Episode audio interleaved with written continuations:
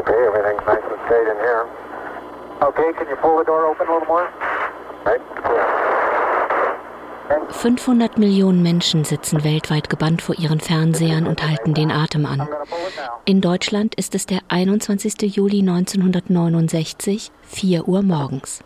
US-Astronaut Neil Armstrong betritt als erster Mensch den Mond.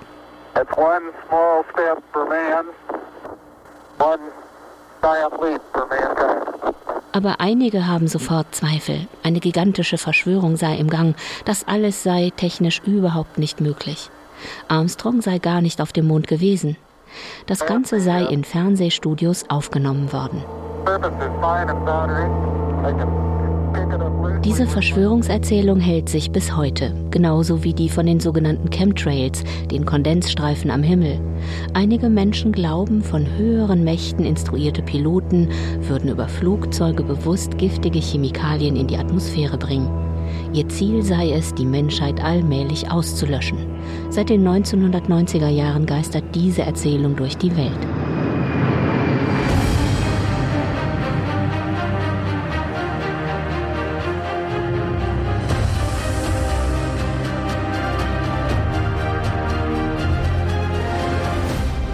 Ihr hört Terra X History, der Podcast. Ich bin Mirko Drotschmann und in unserer heutigen Folge geht es um Verschwörungsmythen der Geschichte. Das, was ihr gerade gehört habt, das waren zwei Erzählungen, die man heute in vielen Internetforen findet und die nachgewiesenermaßen Unsinn sind. Aber es gibt natürlich noch viele mehr. Sie entstehen oft in unsicheren Zeiten, wenn Menschen nach Erklärungen suchen, nach einfachen Erklärungen oder wenn sie jemanden suchen, den sie für ihr eigenes Unglück oder die Krisen der Welt verantwortlich machen können. Wie zum Beispiel bei der Corona-Pandemie, als Bill Gates angeblich das Virus in die Welt gesetzt haben sollte. Es wurde behauptet, er wolle mit den Impfungen den Menschen Computerchips einpflanzen, um sie damit zu kontrollieren. Ähnlicher Unfug kursierte auch 1981. Da hatten Ärzte in den USA zum ersten Mal eine seltsame Krankheit entdeckt, an der viele Menschen gestorben sind. Und erst sehr viel später stellte sich diese Krankheit als AIDS heraus, das durch das HI-Virus ausgelöst wird. Viele haben aber geglaubt, das Virus sei in einem US-Labor gezüchtet worden und sollte im Kalten Krieg eingesetzt werden, um die Welt zu zerstören. Der Fantasie für Verschwörungserzählungen sind offenbar kaum Grenzen gesetzt und diese Verschwörungserzählung damals zum HI-Virus stammte nachgewiesenermaßen vom sowjetischen Geheimdienst KGB. Die Welt ist voll von solchen Erzählungen und sie beschäftigen Menschen seit Jahrhunderten. Geheimbünde, die im Untergrund sitzen und die Welt beherrschen sollen. Der Mythos von vermeintlichen jüdischen Verschwörern, die eine Weltregierung anstreben würden. Die abstruse Vorstellung von einem großen Austausch der Menschheit durch eine kleine Elite. All das sind keine neuen Ideen, aber gerade durch die Corona-Pandemie haben viele Verschwörungsmythen neuen Aufwind bekommen die so oder in abgewandelter Form schon seit vielen Jahren, Jahrzehnten und manchmal seit Jahrhunderten durch die Köpfe der Menschen schwirren. Zum Beispiel der Ritualmord. Modern abgewandelt taucht er in der Verschwörungserzählung von QAnon auf. Die rechtsextreme Bewegung entstand 2017 in den USA. Ihre Anhänger glauben, einflussreiche satanistische Eliten würden Kinder einsperren und ermorden. Sie würden sich am Blut der getöteten Kinder berauschen und einen Verjüngungssaft gewinnen. Dahinter steckt der Ritualmordvorwurf, der der jüdischen Gemeinschaft schon im Mittelalter gemacht wurde. Darin heißt es, Jüdinnen und Juden würden christliche Kinder ermorden um das Blut bei religiösen Zeremonien zu nutzen. Die Verschwörungserzählungen von QAnon enthalten also auch einen tief verwurzelten Antisemitismus. Darauf kommen wir später noch einmal zurück. Was sich im Mittelalter oder noch früher in der Antike nur langsam von Mund zu Mund verbreitet hatte, ist heute fast allgegenwärtig. Über Messaging-Dienste wie Telegram, Foren oder Chatgruppen kommen die Verschwörungserzählungen direkt auf unser Smartphone. Beliebte TV-Serien wie Homeland oder Romane wie Die Illuminati von Dan Brown füttern die Fantasie weiter. Und es gibt Menschen, die sich im Sog der Verschwörungserzählungen so sehr verlieren, dass sie bereit sind, Straftaten zu begehen. Zum Beispiel beim Sturm auf das Kapitol in Washington am 6. Januar 2021. Now it is up to Congress to confront this egregious assault on our democracy. And after this, we're going to walk down, and I'll be there with you. We're going to walk down anyone you want, but I think right here, we're going to walk down to the Capitol In diesem Fall war es ein echter Angriff mit fünf Toten und einigen hundert Verletzten. Aber angestachelt wurden die ultrarechten Anhänger des früheren US-Präsidenten Donald Trump, weil der von Wahlbetrug und einer Verschwörung gegen seine Person gesprochen hatte, wofür es keinerlei Belege gibt. Auch etliche QAnon-Anhänger gehörten zu den Angreifern. Darunter auch der sogenannte QAnon-Schamane. Vielleicht erinnert ihr euch noch an den, er war auf vielen Fotos abgebildet. Das war der Typ mit Fellmütze, Hörnern und Gesichtsbemalung. Aber woher kommt diese Faszination für Verschwörungserzählungen? Wann und wie haben sie sich in der Geschichte entwickelt? Und auch eine wichtige Frage, die wir in unserer Folge stellen. Was bedeutet es für die Demokratie, wenn immer mehr Menschen Verschwörungserzählungen glauben und sie weiterverbreiten? Wir haben diese Folge Verschwörungsmythen genannt, aber wir hätten sie auch Verschwörungserzählungen nennen können. Die Forschung ist sich da auch nicht einig. Oft ist auch von Verschwörungstheorien die Rede. Im Kern meint aber alles dasselbe. Erfundene Erzählungen über eine Gruppe von Menschen, die im Geheimen operieren würde und versuchen würde, eine Institution, ein Land oder am besten gleich die ganze Welt zu kontrollieren oder zu zerstören. Erzählungen, die irgendjemandem angedichtet werden und keine reale, nachprüfbare Grundlage haben. Natürlich hat es in der Geschichte auch immer wieder echte Verschwörungen und Umsturzversuche gegeben, wie eben am 6. Januar 2021 in Washington. In der Antike hat es zum Beispiel Julius Caesar getroffen. Er wurde 44 vor Christus von einer Gruppe von Senatoren ermordet, die sich gegen ihn verschworen hatten, weil er selbst sich zu viel Macht eingeräumt hatte. Aber von solchen Verschwörungen soll hier nicht die Rede sein. Wann genau die ersten Verschwörungserzählungen in die Welt kamen, das ist unklar. Erste schriftliche Quellen gibt es aus der römischen Antike. Die griechischen Ärzte wollen alle Barbaren mit ihrer Heilkunde töten. Das behauptet zumindest der römische Geschichtsschreiber und Staatsmann Cato der Ältere in einem Brief an seinen Sohn. Mit den Barbaren waren in diesem Fall die Römer gemeint. Eine gewaltige Verschwörung sei gegen sie im Gange. Die griechischen Ärzte wollten sich auf diese Weise dafür rächen, dass Rom Griechenland unterworfen habe. Cato unterstellt den griechischen Medizinern ein besonders perfides Vorgehen bei ihrem geplanten Massenmord. Sie nehmen für ihre Behandlung auch noch Geld, damit die Patienten nicht so leicht Verdacht schöpfen.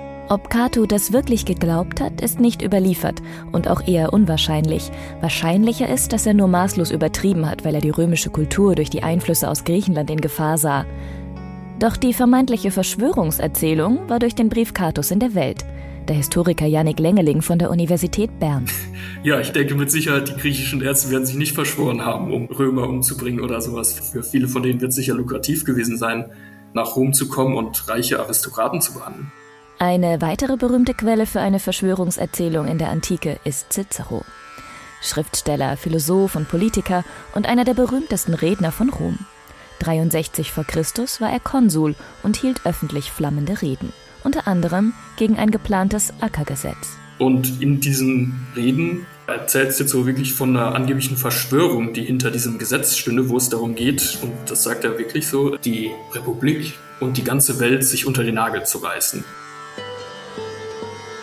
Es gibt auch ein Rhetorik-Handbuch, das nicht von Cicero selber stammt, sondern auch aus dieser Zeit aber, wo auch den Leuten, die es lesen, die dann eben später selber Reden halten, nahegelegt wird, solche Mittel zu verwenden. Das war offenbar ganz normal und es war ein übliches Mittel in der politischen Auseinandersetzung dieser Zeit. Es ist zersetzend. Ich glaube auch, dass das auch schon in dieser Zeit eher Konflikt hervorgerufen hat, natürlich, so zu reden. Und wir bewegen uns da aber auch in einer Zeit, die durchaus ja, geprägt ist von viel Gewalt, von Bürgerkrieg. Wie gesagt, diese Reden stammen aus 63 vor Christus. 20 Jahre später ist es ja auch schon fast ziemlich vorbei mit der Republik. Ich will jetzt damit nicht sagen, dass diese Art der Rhetorik dazu geführt hat, dass die Republik irgendwie unterging. Aber sie hat sicherlich zu den ganzen Konflikten, die da auch gewaltsam dann ausgetragen wurden, beigetragen.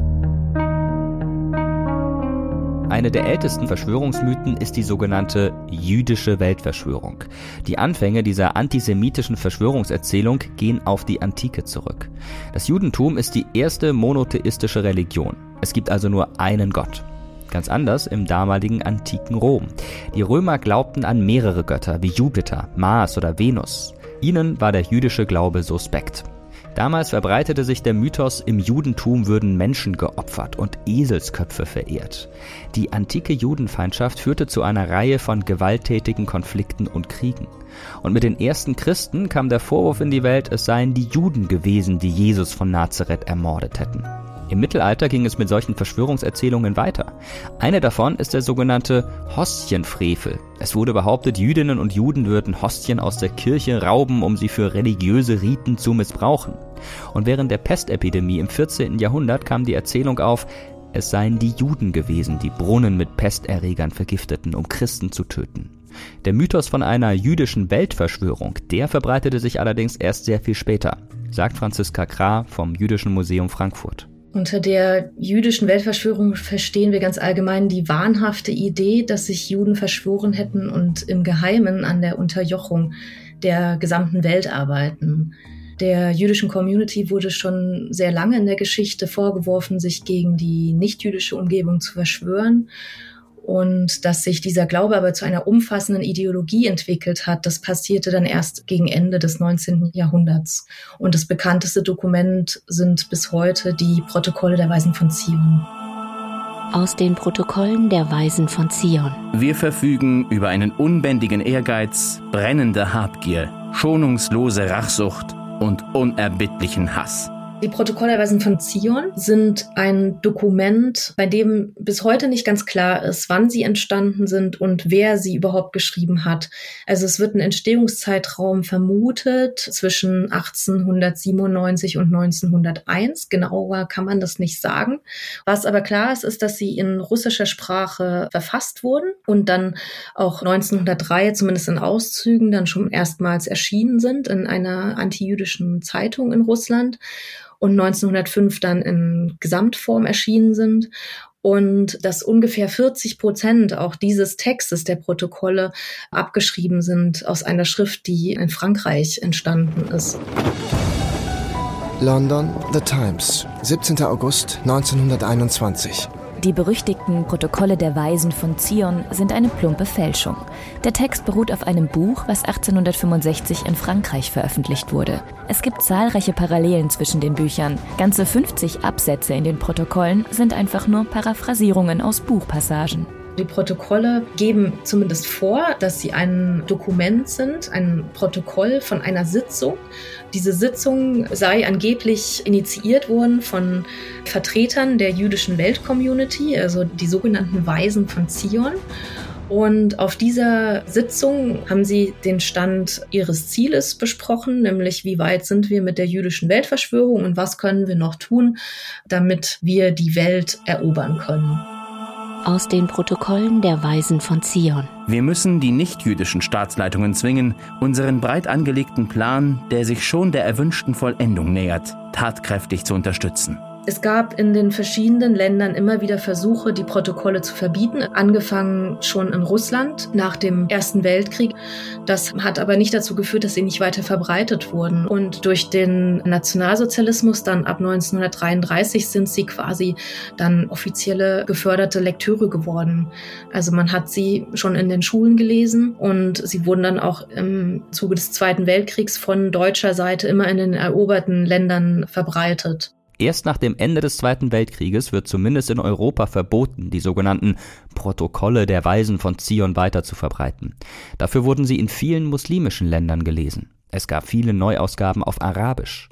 Heute wissen wir, dass diese Protokolle ausgedacht sind und damit reine Fiktion. Die antisemitischen Fälscher haben unter anderem ganze Passagen aus einer Streitschrift des französischen Schriftstellers Maurice Joly aus dem 19. Jahrhundert abgeschrieben, die damals gegen die Herrschaft Napoleons III. gerichtet war. Ein fiktiver Dialog zwischen Machiavelli und Montesquieu. Daraus wurde dann vollkommen aus dem Zusammenhang gerissen eine antisemitische Horrorgeschichte.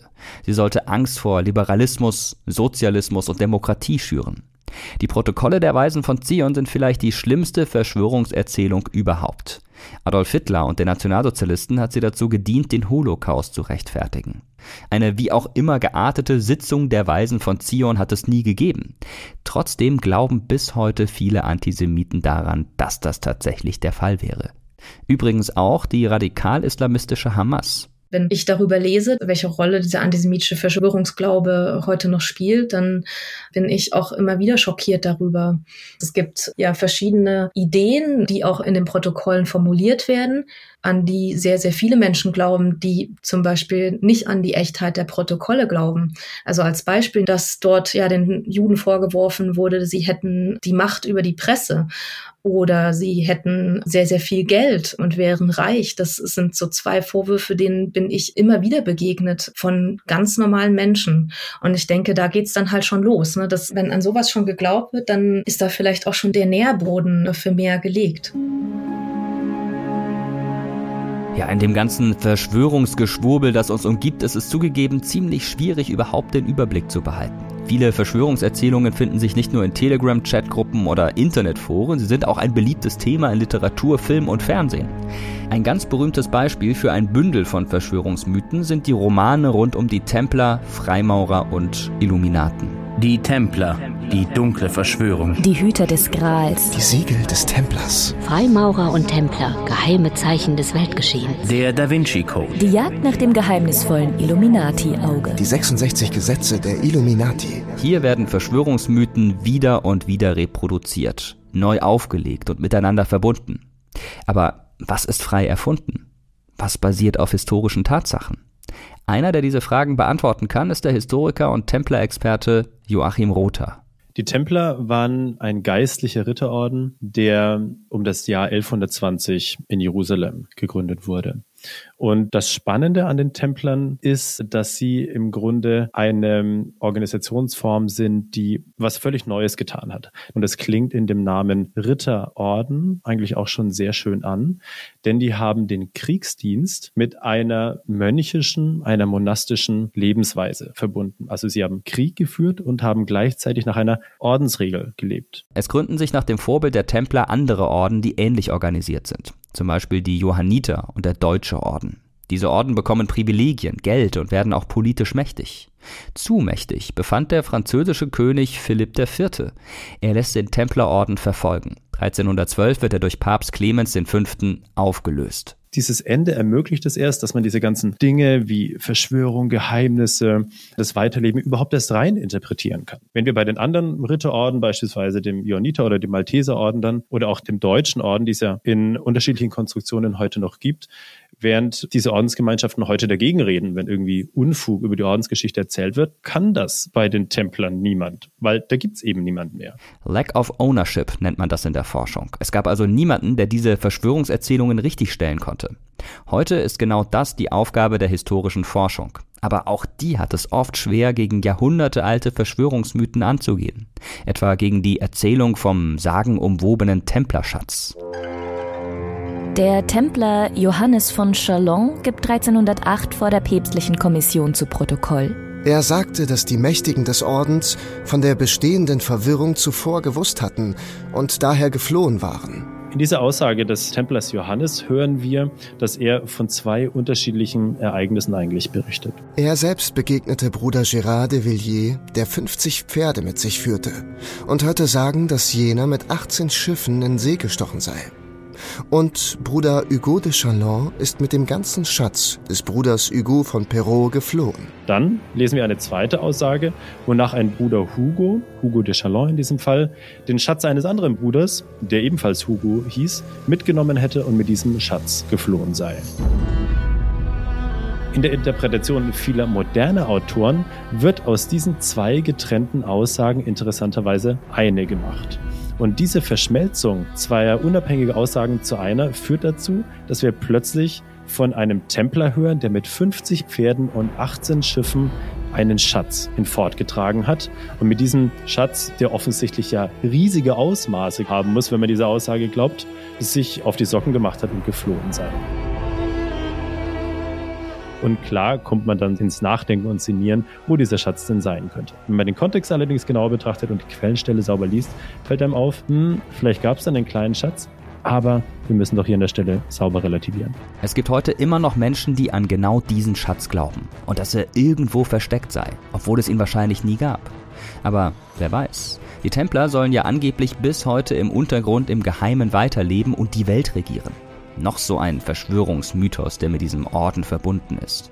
Dieser Mythos entstand allerdings erst im 18. Jahrhundert mit der Aufklärung, als es die Templer seit fast 400 Jahren schon gar nicht mehr gab. Der Umstand, dass es dennoch viele Leute denken, dass der Templerorden nach wie vor existiert, hängt mit der Freimaurerei zusammen. Die Freimaurer sind im 18. Jahrhundert entstanden. Ein ethischer Bund von Leuten, die sich zu fünf Grundidealen bekennen. Freiheit, Gleichheit, Brüderlichkeit, Toleranz und Humanität.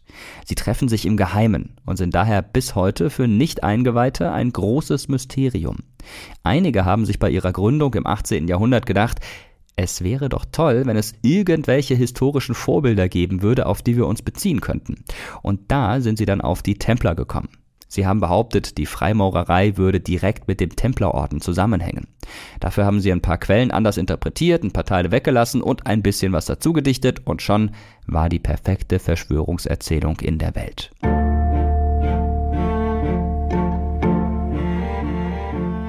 Und ähnlich war es mit den Illuminaten. Auch ihnen wird heute alles Mögliche angedichtet. Sie hätten die Oktoberrevolution 1917 und die Machtübernahme der kommunistischen Bolschewiken in Russland angezettelt. Sie hätten Hollywood infiltriert, um mit den Filmen unsere Gehirne zu waschen. Und die Vereinten Nationen seien überhaupt nur als Erfüllungsgehilfen der Illuminaten gegründet worden. Das Auge der Vorsehung, das die 1-Dollar-Note und das Staatssiegel der USA ziert, ist für die Verschwörungsgläubigen ebenfalls ein Zeichen des Geheimbundes.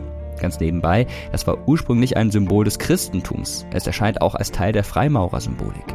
Bei den Illuminaten war es Minerva, die Eule der Klugheit und Weisheit. Wie ihr merkt, hier vermischen sich alle möglichen Verschwörungsmythen miteinander und geben einen ziemlich undurchsichtigen Brei. Eine Brut von Schurken im Staat zieht ihre Anführer heran, die wie das Ungeziefer sich durch sich selbst vermehren und unvertilgbar sind. Dieses Flugblatt gegen die Illuminaten kursiert 1785 überall in Bayern. Kurfürst Karl Theodor kommen diese Schmähschriften gerade recht. Er hält den Geheimbund der Illuminaten für Landesverräter, die seinen Umsturz planen. Am 2. März desselben Jahres verbietet er sämtliche Zusammenkünfte der Illuminaten. Er lässt seine Behörden und das Militär von Ordensmitgliedern säubern. 1786 gelingt es der Polizei des Kurfürsten, große Teile der Ordenskorrespondenz bei Hausdurchsuchungen zu beschlagnahmen. Immer mehr kommt über den Geheimbund ans Licht. Stillschweigen und Geheimnis sind die Seele unseres Ordens. Adam Weishaupt ist evangelischer Theologieprofessor aus Ingolstadt. Er gründet 1776 dort den Bund der Perfektibilisten, den er bald in Illuminaten umbenennt.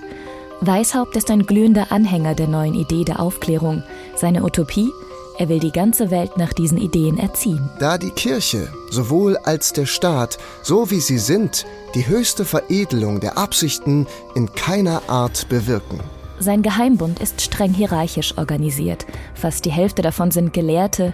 Diese intellektuelle Elite soll am Ende nicht nur Bayern, sondern die ganze Welt regieren. Siegt das Volk, so steht ein Zustand bevor, der nun ärger als aller Despotismus und der Aufklärung noch viel gefährlicher ist.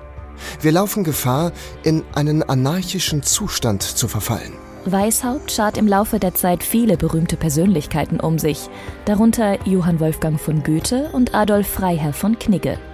Er wird einer der einflussreichsten Illuminaten. Allerdings bleibt die Mitgliederzahl gering.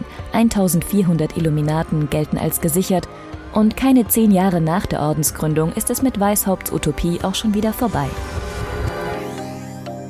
Nach dem Verbot des Illuminatenordens werden Adam Weishaupt und seine Illuminaten als Landesverräter und Gottesverächter gebrandmarkt.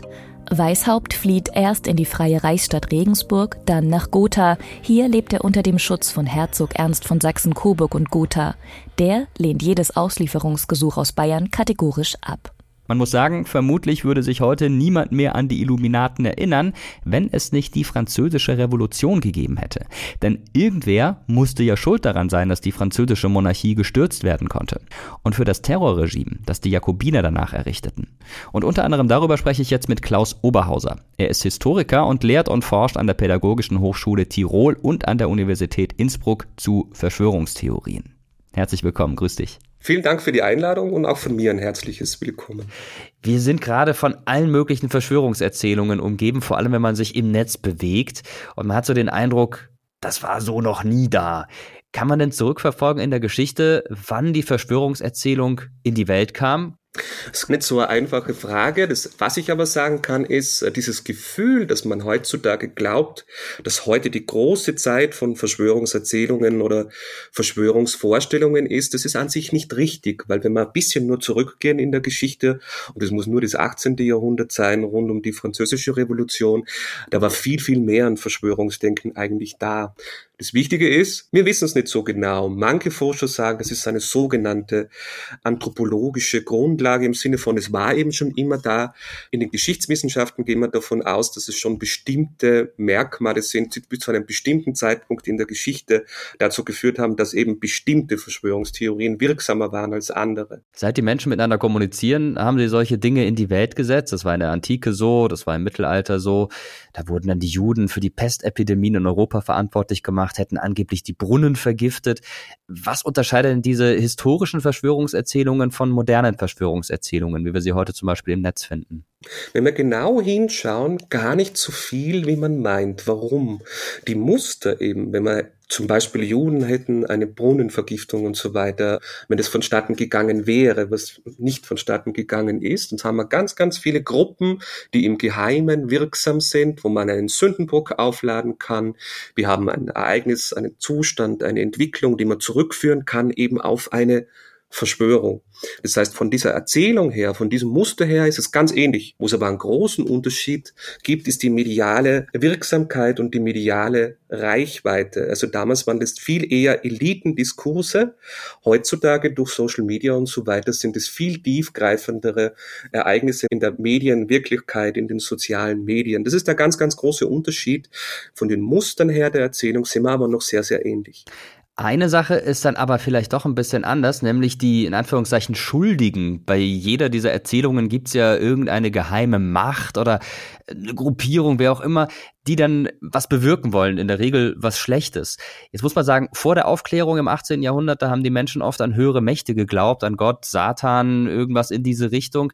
Und dann gab's diesen Bruch und zwar mit der Französischen Revolution im 18. Jahrhundert. Plötzlich stand da eher die Obrigkeit im Fokus oder eine bestimmte Gruppe von Menschen, denen man alles Mögliche angedichtet hat. Könntest du so ein bisschen skizzieren, was damals genau passiert ist? Das ist jetzt ein Strukturwandel, der sich hier ergeben hat, indem einfach die Gesellschaft sich auch so weiterentwickelt hat. Die Entstehung einer modernen Öffentlichkeit. Im Bürgerlichen sind Freimaurerlogen entstanden, die an geheime, diskrete Organisationen sind, wo wir häufig auch Adelige und so weiter teilgehabt haben. Das heißt, es entsteht irgendwo im 18. Jahrhundert auch durch Aufklärungsdiskurse das erste Mal dieses Bild, dass man sieht, ah, okay, die Gesellschaft gestaltet sich jetzt neu aus. Wir, wir verlieren eben genau diesen Satan Glauben langsam aber sicher und verschieben das Ganze in die Gesellschaft herein. Und dann sind es eben vor allem Geheimgesellschaften, die in den Fokus der Schuldige treten. Es waren einerseits Freimaurer, das waren andererseits die bayerischen Illuminaten, ein Geheimbund, der zwar eigentlich historisch gesehen im 18. Jahrhundert schon wieder endete, aber in Verschwörungserzählungen sich lange, lange Zeit noch nachvollziehen lässt, wie das Ganze weitererzählt wurde. Und dann gibt es zum Beispiel auch die Jesuiten, denen man sehr, sehr viel angelastet hat. Das, das ist dann praktisch eine andere Form einer Verschwörungserzählung. Das ist eigentlich eine Erzählung, wo man sagen würde, man geht hier nochmal ganz anders gegen Obrigkeit vor. Aber ja, das passiert durch diesen großen Medienwandel und durch diesen großen gesellschaftlichen Wandel und dann verschiebt sich das immer mehr hinein eben vom, vom Himmel in die Gesellschaft. Wie kannst du dir denn erklären, dass diese Erzählungen bis heute überlebt haben? Also gerade Illuminaten, Freimaurer oder Jesuiten, die stehen ja auch noch im Fokus, wenn man sich da mal bei YouTube ein bisschen umschaut zum Beispiel, da, da schlackern einem schon ein bisschen die Ohren, was da behauptet wird. Wie konnte sowas so lange überleben? Wir müssen davon ausgehen, dass die französische Revolution als Ruptur in der Gesellschaft, als großer Riss einer war, die man in dieser Form nicht kannten. In Europa, muss man immer dazu sagen, in dem Fall Mitteleuropa, Westeuropa. Und dass man hier ein Muster einfach erschaffen hat im Sinne von, wer ist schuld an diesem großen Wandel? Wer ist schuld an diesem progressiven Denken? Wer ist schuld daran, wenn ein neues Kalendersystem, wie es damals war, eingeführt wurde? Wer ist schuld daran, dass es mir jetzt schlecht geht? Das heißt, auch hier haben wir schon diese Erzählung, der Abgehängten und der Personen, die noch bei einem anderen Weltbild sind. Und dann gibt es dieses progressive Weltbild, das man dann diesen Illuminaten, Freimaurern, radikalen Philosophen in die Schuhe hat schieben können. Und hier sind wir nicht herausgekommen bis jetzt. Das heißt, es ist ein Aufklärungsdiskurs, der sich zwar eigentlich als Gegenaufklärung zeigt, aber das ist ein Diskurs, den wir bis heute immer und, und immer wieder finden. Eben diese Repräsentativität, fühle ich mich noch vertreten oder fühle ich mich nicht vertreten und wer sind daran schuld? Wer steckt denn hinter diesen Erzählungen? Wer hat die damals verbreitet und wer macht das heute? Gibt es da Unterschiede? Da gibt es schon Unterschiede, ja, man muss aber da aufpassen im Sinne von, wie wirksam sind sie im Sinne von erfolgreich.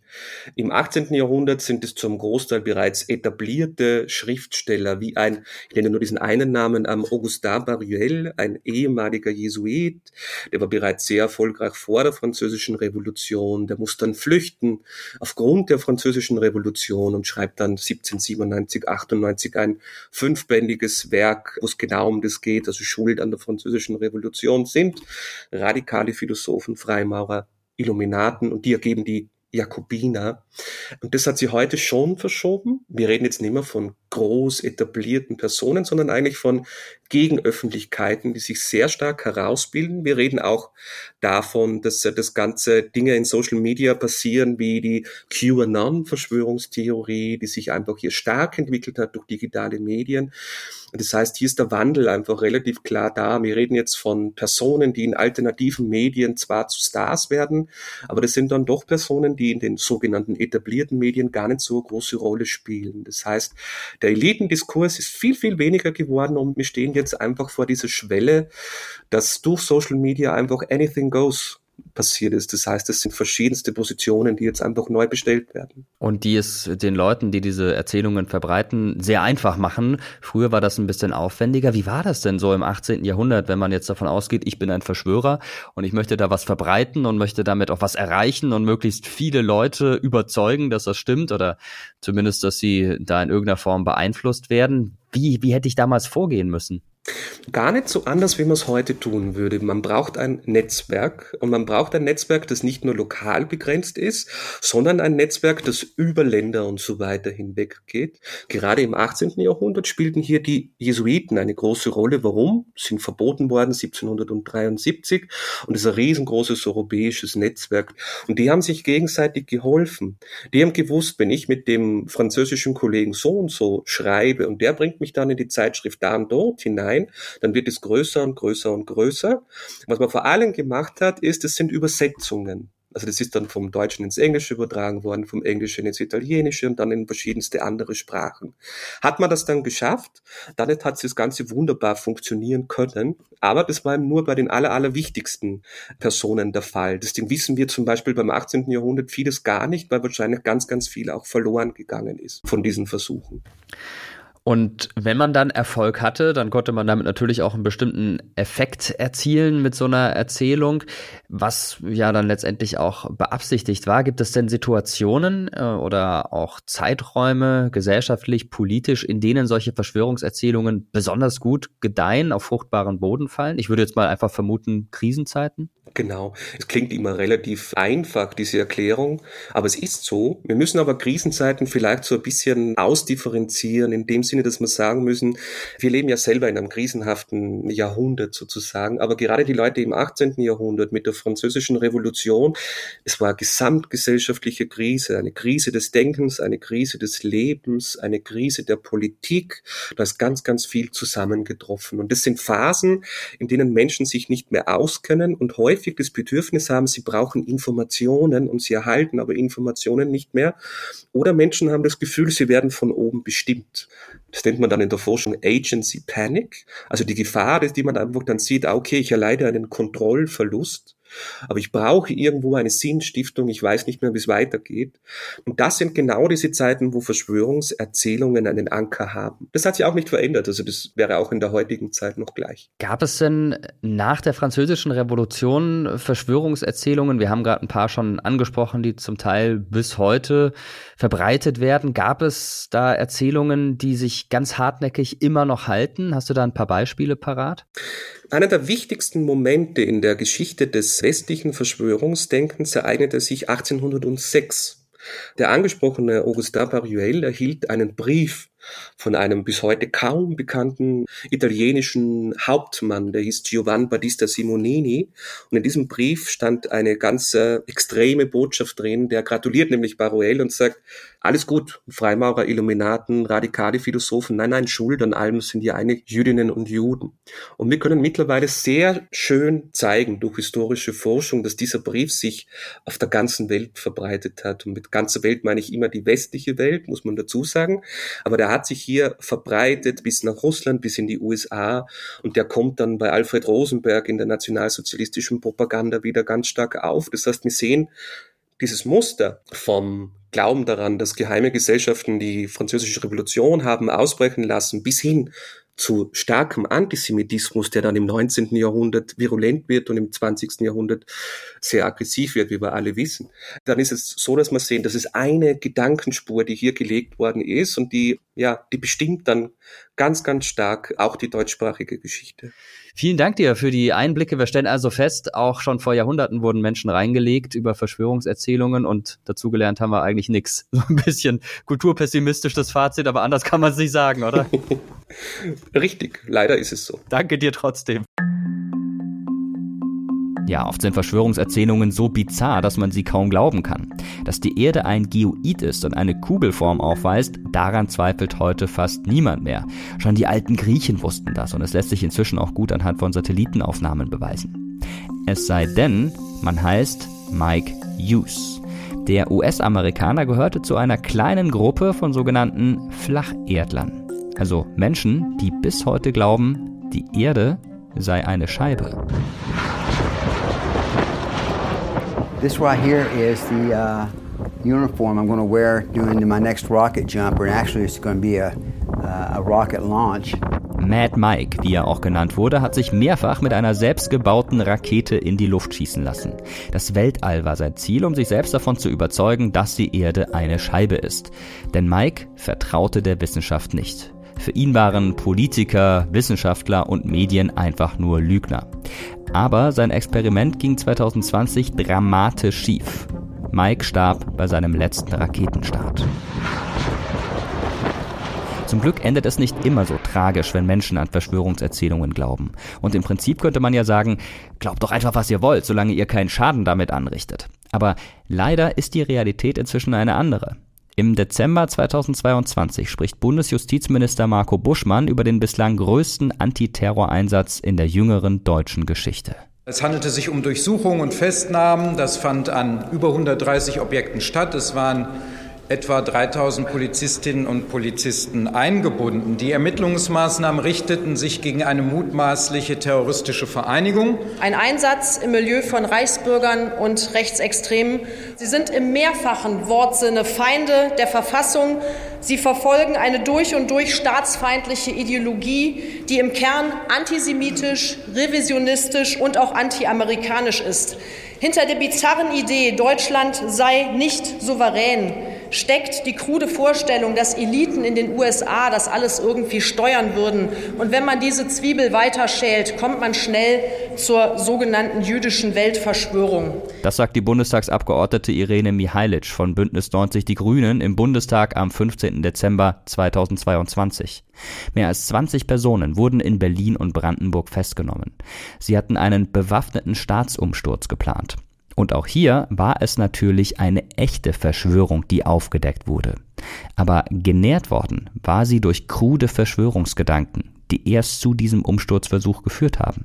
Und genau darüber spreche ich jetzt mit Katharina Nokun. Katharina ist Politikwissenschaftlerin und hat gemeinsam mit der Sozialpsychologin Pia Lamberti zwei Bücher zum Thema Verschwörungserzählungen veröffentlicht. Hallo Katharina, herzlich willkommen. Hallo, ich grüße dich.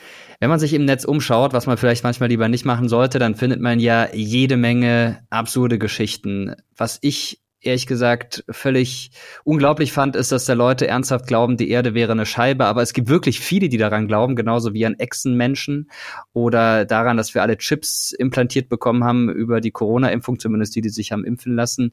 Da ist die Frage auf der einen Seite, wer erzählt sowas und auf der anderen Seite, wer glaubt sowas? Was interessant ist, es gibt eine sehr starke Remix-Kultur in der verschwörungsideologischen Szene. Das heißt, oftmals gibt es nicht so die eine Geschichte, beispielsweise da sagt jemand, es gibt Echsenmenschen und alle sagen so, ja, es gibt Echsenmenschen und alle glauben so an dasselbe, sondern es gibt zig Varianten von jeder Geschichte. Beispielsweise gibt es eine Verknüpfung zwischen QAnon, das heißt, das ist so diese Trump-Verschwörungserzählung, wo gesagt wird, Trump wäre eine Art neuer Messias. Und das kann sich durchaus auch mit dem Thema Echsenmenschen oder Aliens verknüpfen. Ne? Also da sind der Kreativität keine Grenzen gesetzt. Und man kann sich das auch so ein bisschen wie stille Post vorstellen. Das heißt, am Anfang hat sich irgendjemand irgendwo irgendetwas ausgedacht und das in die Welt gesetzt, vielleicht auch gar nicht ernst gemeint, sondern so als Witz irgendwo in ein Forum geschrieben. Und das entwickelt dann ein Eigenleben. Und jeder, der es so weiterträgt, weitererzählt, ein Video dazu macht, fügt immer hier und da eine Kleinigkeit hinzu. Und am Ende muss man sagen, ist es auch eine Abstimmung mit den Füßen. Also gerade große Influencer sehen natürlich auch, was kommt bei den Leuten besonders gut an, was klickt sich gut. Und dementsprechend werden diese Geschichten auch weiter ausgeschmückt. Und natürlich ist es auch so, dahinter steckt ja ein ganzes Weltbild. Also die Leute glauben nicht nur beispielsweise hinter der Mondlandung steckt eine Verschwörung oder eben beim Thema Echsenmenschen, sondern sie sehen dann so alles durch diese Brille. Das heißt auch historische Ereignisse oder ein Terroranschlag oder vielleicht eine Wahl, die wird dann als neues Ereignis in diese Geschichte eingebaut. Dann heißt es da beispielsweise so, na ja, also diese neue Pandemie, die wurde eben auch von denen da oben, den mutmaßlichen Verschwörern durchgeführt, so dass alles vermeintlich so auf den Punkt zuläuft, dass man sich eben in seiner Welt sich bestätigt sieht. Und das, das muss man auch mal ja betonen, sind nicht nur Menschen, die vielleicht bisschen schlechter gebildet sind, bei denen man sagt, na ja, die die wissen nicht, wo man sonst nachgucken kann, sondern das sind durchaus auch Leute aus dem akademischen Milieu unter Umständen. Warum, warum betrifft es denn auch Leute, bei denen man sagt, die, die müssten es doch eigentlich besser wissen? Ja, ich glaube, um es besser zu verstehen, warum Leute an so etwas glauben wollen, macht es durchaus Sinn, mal die Perspektive zu wechseln und sich mal zu überlegen, was macht so eine Geschichte mit einem, wenn man da wirklich voll einsteigt und das für bare Münze nimmt. Ja, zunächst einmal, wenn man denkt, es gibt so eine große Verschwörung und die erklärt irgendwie auch so jedes geschichtliche Ereignis ne, und auch vielleicht gibt mir eine Vorhersage darüber, wie die Zukunft aussieht, dann muss man ja sagen, dann gibt es einem die Illusion von Kontrolle. Ne? Also man hat das Gefühl, die Welt um mich herum, das ist kein Chaos, auch große Ereignisse wie eine Pandemie, die mich vielleicht verunsichern, da gibt es eine Erklärung für und da gibt es vielleicht auch so geheime Strippenzieher. Ja, und wenn wir die ausschalten, dann haben wir irgendwie blühende Landschaften in der Welt. Das heißt, diese Horrorgeschichten vermitteln einem auch irgendwo so die Illusion von, ich sehe etwas, was du nicht siehst und dadurch habe ich das Gefühl, die Welt um mich herum ist kontrollierbarer. Und nebenbei habe ich noch so eine Sündenbockfunktion, dass ich sagen kann, ich weiß, wer schuld daran ist an den Dingen, die mir vielleicht in meinem Leben auch Schaden zufügen oder die mich unter Stress setzen. Und andererseits ist es natürlich auch so, dass die Leute ein ganz bestimmtes Selbstbild durch diese Geschichten bekommen. Und zwar ein sehr positives Selbstbild. Man glaubt, ich bin einer der wenigen, die sozusagen erwacht sind. Alle anderen sind die dummen Schlafschafe, die lassen sich von den in Anführungsstrichen Mainstream-Medien einlullen. Aber ich, ich habe den Durchblick. Ich habe hier den einen Influencer irgendwie online gefunden, der weiß, wie es richtig läuft. Das heißt, das gibt einem auch so eine Möglichkeit, sich aufzuwerten gegenüber dem Umfeld, gegenüber der Familie, gegenüber den Arbeitskollegen. Und man muss sich klar machen, wenn man dann sachlich dagegen argumentiert und beispielsweise sagt, so du Echsenmenschen gibt's gar nicht oder die Erde ist rund, die ist nicht flach, dann bekommt man nicht nur Gegenwind auf der sachlichen Ebene, sondern die Leute wehren sich auch dagegen, da überhaupt Kritik dran zuzulassen, weil damit natürlich auch ihr ganzes Selbstbild ins Wanken gerät. Ja, also dieser Glaube an diese Geschichte, das gibt den Leuten auf der persönlichen Ebene einfach auch ganz viel. Jetzt hast du gerade schon gesagt, dass ja, wenn man dann glaubt, irgendjemand ist an zum Beispiel einer Krise schuld, dann hilft einem persönlich das. Und wem das auch hilft, unter Umständen, das sind populistische Politikerinnen und Politiker, die dann solche Verschwörungserzählungen gezielt nutzen, um sich selbst neue Anhänger zu beschaffen oder andere schlecht zu machen. Welche Beispiele gibt es denn, wo Verschwörungserzählungen instrumentalisiert worden sind von der Politik? Ich denke, das krasseste Beispiel, das die meisten ja auch noch wahrscheinlich vor Augen haben werden, ist die Stürmung des US-Kapitols im Januar 2021. Man muss sagen, dass dieses Narrativ von einer angeblichen Wahlverschwörung, also einer angeblich gestohlenen Wahl, dass Trump insgeheim gewonnen hätte und dass da im Hintergrund irgendwas ja, gedreht worden wäre, das war ja das, was die Leute dazu angestachelt hat, am Ende gewaltsam das US-Kapitol zu stürmen. Jetzt muss man ganz klar sagen, das ist eine Lügengeschichte und trotzdem wollten eben Menschen an diese Geschichte glauben und das hat dazu geführt, dass Menschen, die gewaltsam ins Herz der US-amerikanischen Demokratie eingedrungen sind, dort schlimmste Verwüstungen angerichtet haben. An diesem Tag sind ja auch Menschen gestorben, dass die durch die Brille ihrer Verschwörungsideologie eben sich selbst als Helden gesehen haben haben. Also da haben Leute ganz stolz Selfies gemacht, wie sie Abgeordnetenbüros verwüsten und haben ja vielleicht auch gedacht, dass sie auf der richtigen Seite der Geschichte stehen. Man muss aber ganz klar sagen, dass das eben ein gewaltsamer Umsturzversuch war. Und es zeigt auch, wie verhärtet da die Fronten sind und wie tief manche in ihrer eigenen Welt sind. Das kennen vielleicht auch Leute aus ihrem eigenen familiären Umfeld, von dem Onkel, der irgendwas von Kinderblut behauptet, dass da angeblich getrunken wird, um sich jung zu halten. Ich denke mal, die meisten kennen diese ganzen Lügengeschichten. Wie kann es denn gelingen, solche Menschen zu erreichen? Geht das überhaupt oder ist es dann irgendwann vergebene Mühe? Ja, es gibt Beratungsstellen, an die sich Angehörige oder auch Freunde wenden können in solchen Situationen. Ich finde das ganz wichtig, sich klarzumachen, man ist in so einer Situation nicht allein. Man kann und man sollte sich professionelle Hilfe holen. Und bei Beratungsstellen ist es so, dass die eigentlich durch die Bank weg sagen, inhaltliches Argumentieren das funktioniert, wenn überhaupt, nur so in dieser Anfangsphase der Radikalisierung. Aber wenn Leute sozusagen schon voll eingestiegen sind und ihr Selbstbild irgendwo auch davon abhängt, dass sie weiterhin an diese Geschichte glauben, dann kommt man auf der inhaltlichen Ebene eigentlich kaum noch durch.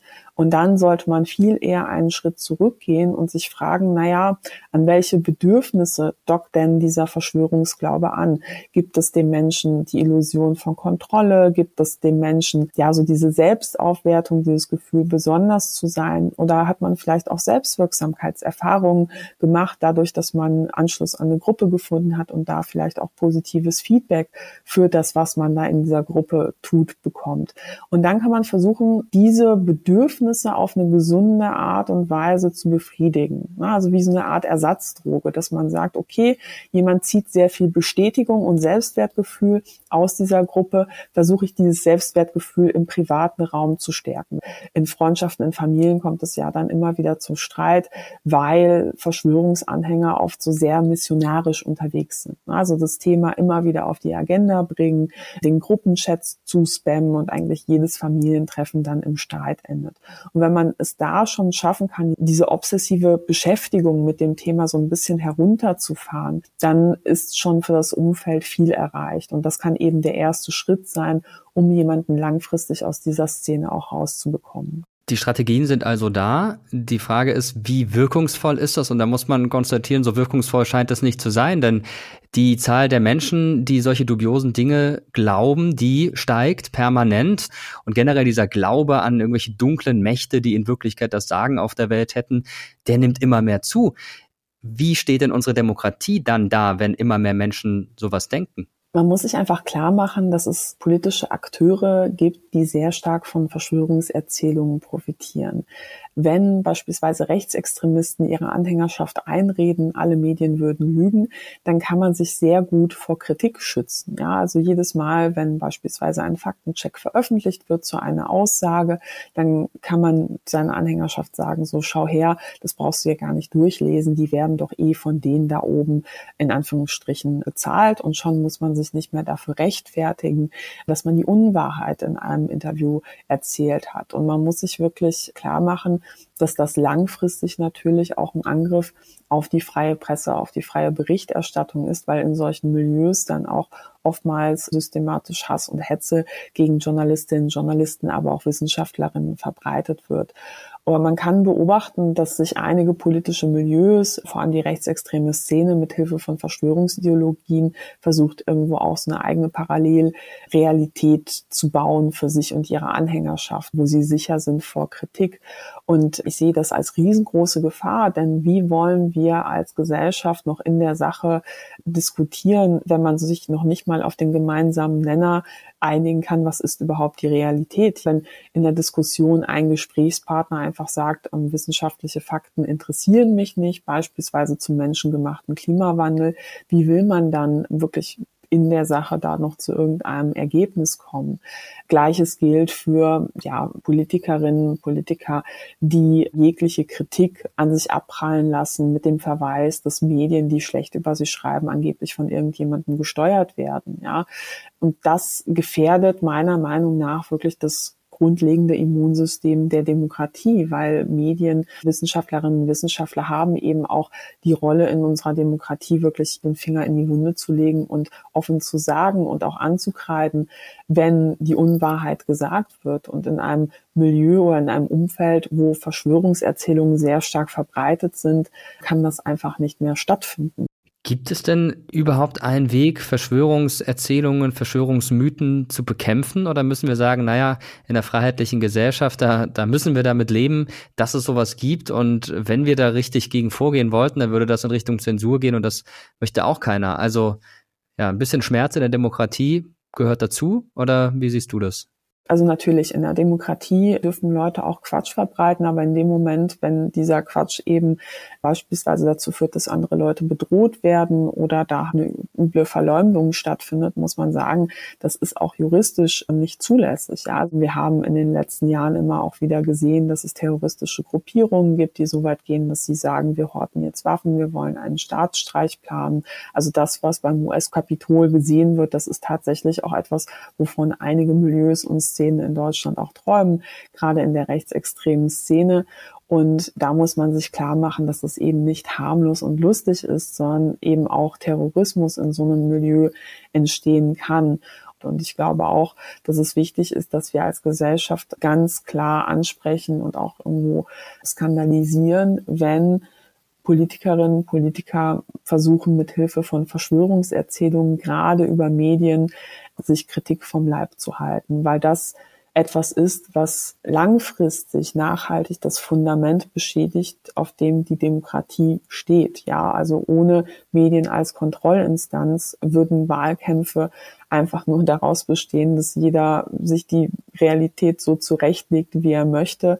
Und auf Basis von solchen Informationen kann man keine informierte Wahlentscheidung treffen. Aber auch wir als Gesellschaft müssen eben Medien und Wissenschaft eben auch vor Angriffen aus der verschwörungsideologischen Szene schützen weil das, was in den letzten Jahren da verstärkt passiert, muss man wirklich sagen, da werden versucht, Leute mundtot zu machen, nach dem Motto, ein Klimaforscher publiziert etwas, was belegt, dass der menschengemachte Klimawandel nicht nur real ist, sondern dass wir auf eine Katastrophe zusteuern. Dann wird dieser jemand so lange mit Drohungen und Hass und Hetze überzogen, bis er sich vielleicht nicht mehr traut öffentlich zu den Ergebnissen seiner Forschung zu sprechen. Und ich glaube, wir werden schlecht beraten als Demokratie, wenn wir ein Klima schaffen, in dem Wissenschaftlerinnen und Wissenschaftler sich nicht mehr trauen, die Ergebnisse ihrer Forschung offen anzusprechen, weil sie Angst haben, dann Gegenstand von Hass zu werden. Und wie optimistisch bist du, dass uns das gelingt? Ich würde jetzt gerne sagen, dass ich total optimistisch bin und dass ich glaube, dass wir das in Zukunft gut hinbekommen. Aber ganz ehrlich, ich weiß es nicht. Ich finde ehrlich gesagt auch die Umfragewerte für Parteien wie die AfD momentan mehr als nur besorgniserregend, weil man sagen muss, das ist eine Partei, die in den vergangenen Jahren immer wieder massiv Verschwörungserzählungen für ihre Kampagnen benutzt hat. Und ich muss mir sagen, ich mache mir mittlerweile große Sorgen um die Zukunft unserer liberalen, demokratischen Gesellschaft in Europa, weil dieser Rechtsruck, den beobachten wir auch in anderen Ländern. Und gerade rechtspopulistische, rechtsextreme Parteien nutzen sehr gerne Verschwörungsideologien, um eben bei ihrer Wählerschaft zu punkten. Also auch von dir kein positives Fazit am Schluss, aber letztendlich sind wir ja auch alle gefragt, uns dagegen zu stellen und ja, Leute davon zu überzeugen, dass es vielleicht nicht ganz stimmt, was sie da glauben. Unter anderem deshalb gibt es auch diese Podcast-Folge. Ganz herzlichen Dank dir fürs Dabeisein, Katharina. Gerne.